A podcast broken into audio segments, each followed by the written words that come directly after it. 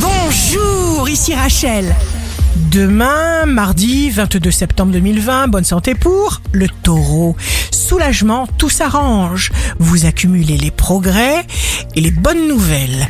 Le signe amoureux du jour sera la balance. Félicitez-vous, chère balance, chaque fois que vous vous comportez bien. Ce que nous soulignons, nous le renforçons.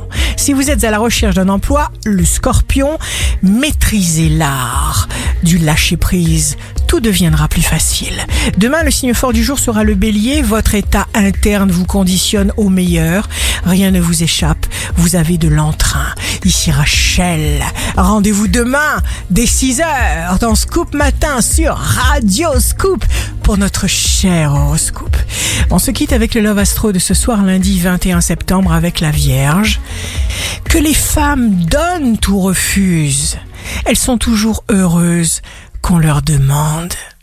La tendance astro de Rachel sur radioscope.com et application mobile Radioscope.